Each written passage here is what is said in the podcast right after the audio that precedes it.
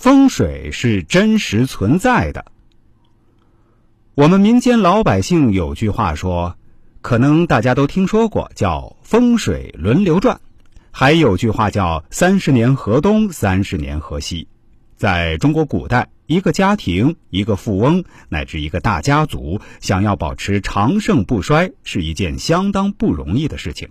但是呢，李嘉诚他自己本人就懂风水知识，而且学得还很好。他自己也经常跟香港风水师都保持着亦师亦友的关系，所以就让这种转动的风水及时纠正了过来，一直保持在他家里。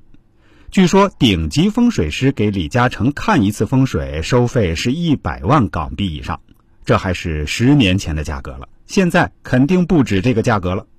此外，我想要跟大家说的是，风水现象绝对是真实存在的。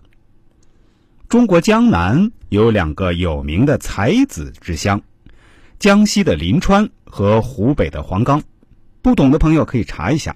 这两个地方历朝历代都出天才少年，至今每年都有大量考上北大、清华或者名牌大学少年班的学生。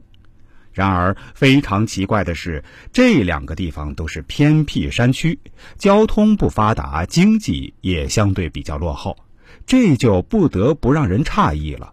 这就跟风水有关。我们中国还有句古话叫“穷山恶水出刁民”。此话绝对不假。再次声明一下呀，我在这里说个例子，但绝对不是对贵州人民有偏见，希望不要引起误会。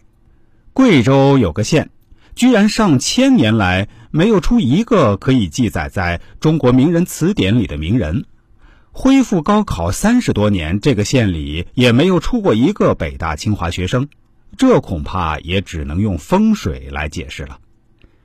其实风水并非一成不变的，很多都可以通过人工改造加以完善的。比如在都江堰建起了之前，四川算是一块不毛之地。自从李冰父子将都江堰建起后，四川才慢慢变成了天府之国。再比如西安，古代风水很好，但现在就真的不行了。再回来说面相吧，学点面相知识对一个人是大有裨益的。尤其是自己做生意、做老板或者做人力资源管理的，学好面相知识，可以避免交友不慎而产生的不必要的麻烦。有些人是天生的反骨仔、白眼狼，无论你如何真诚的对他，就是没法融化他那颗冷漠的心。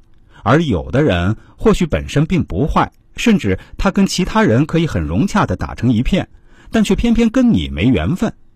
你一心想把他当真心朋友看待，他却未必也同样待你，老给你一种热脸贴在冷屁股上的不爽之感。